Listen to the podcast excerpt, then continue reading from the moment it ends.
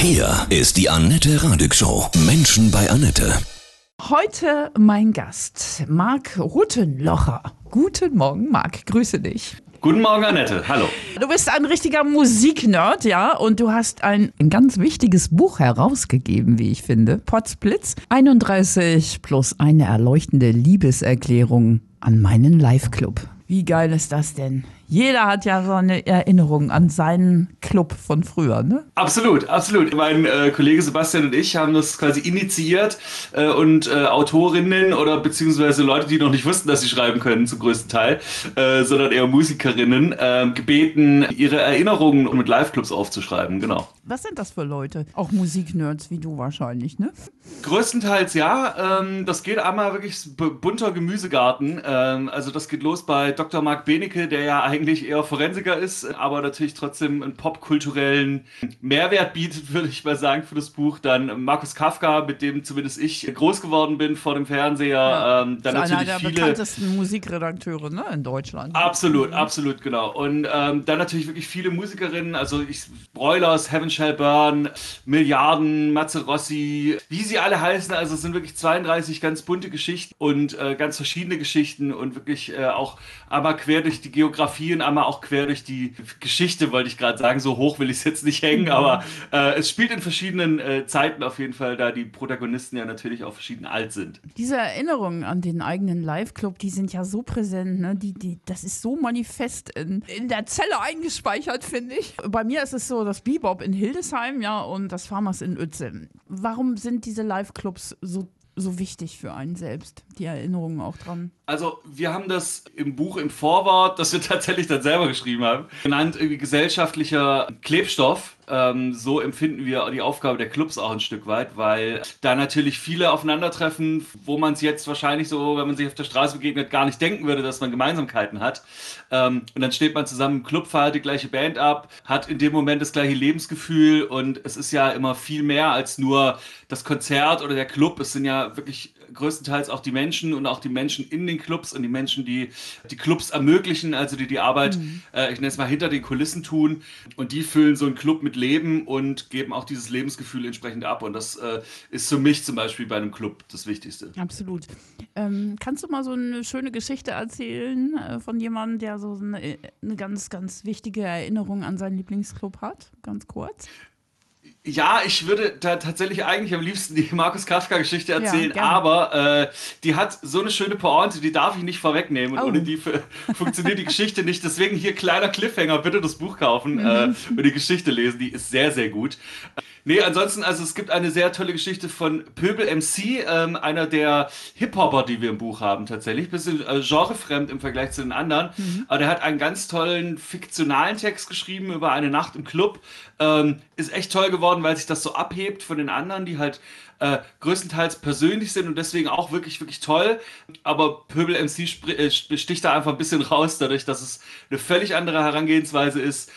Und natürlich wie immer sehr, sehr gut unser Freund Oliver Uschmann, der glaube ich auch hier bei euch auf dem Sender äh, und mit dir glaube ich sogar ja, äh, ein gemeinsames Format betreibt. Ja, also Uschmann pfeift an, unsere Fußballkolumne. Sehr so toll. sieht's aus, ja. so mhm. sieht's aus. Ähm, super Typ, super Geschichte. Ich meine, dass der schreiben kann, ist kein Geheimnis. Mhm. Insofern, äh, ich ziehe jetzt hier so einzelne raus, das ist ein bisschen unfair, dass äh, ich glaube, alle Geschichten sind auf ihre Art äh, lesenswert, auch wenn ich, auch wenn es jetzt eine äh, etwas diplomatische Antwort ist, aber mhm. wir haben natürlich um jede Geschichte echt gekämpft und deswegen sind wir um jede froh, die im Buch ist. Fällt dir eine, eine kleine Story ein, die dich besonders berührt hat bei all den Geschichten?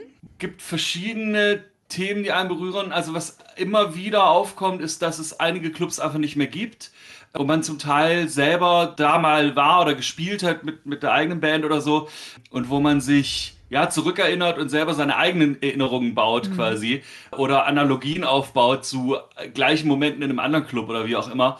Das ist natürlich schon irgendwas, was sich so durchs Buch zieht. So eine leichte Melancholie, weil es wirklich immer wieder vorkommt, dass über Clubs geschrieben wird, die es einfach nicht mehr gibt aus verschiedenen Gründen. Ja, ich als gebürtiger Stuttgarter habe das ja zum Beispiel mit der Röhre miterlebt, die mhm. platt gemacht wurde im Zuge dieses Stuttgart 21 Projekts. Und ja, da musste ich dann ab und zu auch mal ein Tränchen verdrücken. Klar, da sind wehmütige wehmütige Erinnerung. Geht mir mit meinem Lieblingsclub ähm, Bebop in Hildesheim genauso. Da, darüber gibt es auch ein ganzes Buch und ja, und wenn man sich so unterhält mit Menschen von früher, dann sagt, warst du damals auch ein Bebop und so, ne, dann ploppen so die Erinnerungen hoch. Ne? Das ist total verbindend. Absolut.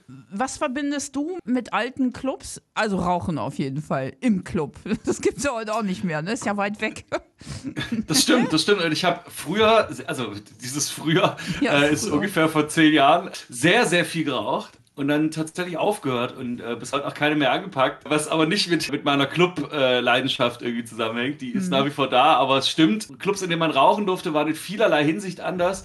Ähm, ich hätte es ja gerade schon mal angedeutet, ich war, äh, war, und bin selber relativ viel auf Tour und ich erinnere mich noch sehr gut an den Moment, als es plötzlich Rauchverbot gab und man eigentlich dann nur noch Schweiß und Bier gerochen hat und früher mhm. hat sich das in, so, in, einer Rauchwolke etwas verloren mhm. ähm, und man musste tatsächlich die, die Geruchsnerven äh, etwas umstellen Stellen die ersten Konzerte, als dann rauchfrei war. Das stimmt, ich erinnere mich, ja, ja. Und wir haben dann auch öfter draußen gestanden, so ist das eben, ne? Ja, ja, genau, genau.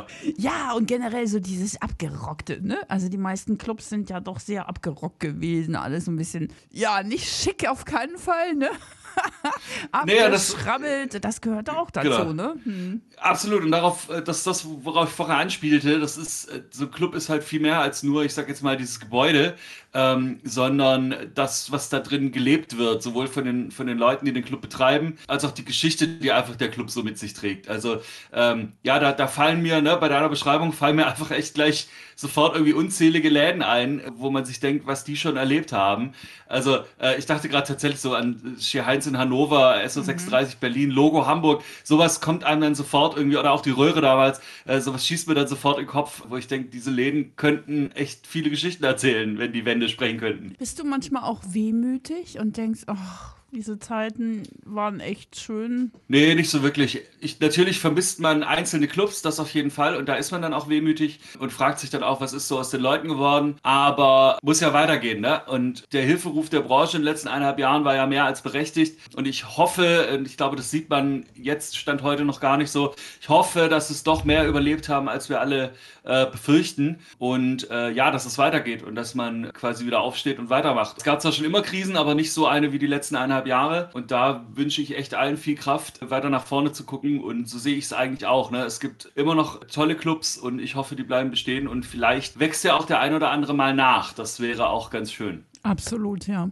Ihr habt so ein schönes Zitat von Oscar Wilde auf dem Buch, Potzblitz heißt ja. das ja. Ne? Die Bühne scheint mir der Treffpunkt von Kunst und Leben zu sein. Das finde ich jetzt auf den Punkt. Ohne Bühne ohne Kultur, ohne Live kein Leben. Absolut. Wir haben es, glaube ich, im, Vorwort auch nochmal verkürzt dargestellt. Ohne Kunst ist alles nix oder ohne Bühne ist alles nix, trifft beides zu. Es ist so. Und ja, ich glaube, es gab diverse Opinion-Leader, möchte ich sie mal nennen, die auch gesagt haben, irgendwie ohne Kultur verblöden die Leute. Man sieht leider gerade genügend Beispiele, dass das so sein könnte.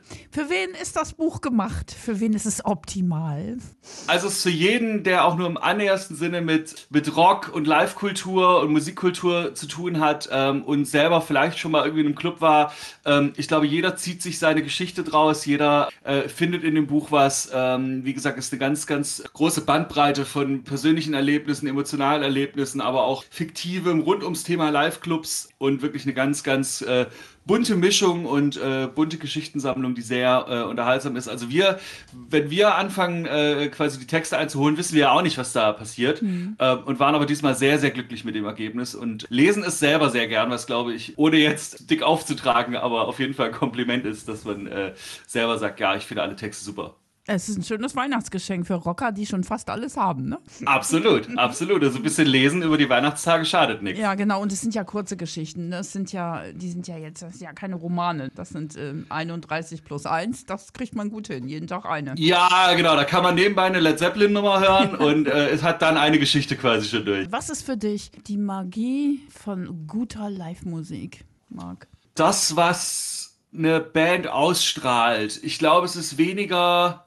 ob die jetzt richtig geil spielen, das setze ich jetzt mal im größten Teil voraus. Aber es ist so, was rüberkommt. Also ich habe, als man noch Live-Konzerte besuchen konnte, nee, es geht ja jetzt wieder, aber auch ein paar Konzerte gesehen, wo echt ein paar Bands den Funken nicht äh, gefunden haben. Das finde ich dann immer ein bisschen schade und das packt mich dann persönlich nicht so, auch wenn's, auch wenn dann ein Hitfeuerwerk abgespielt wird.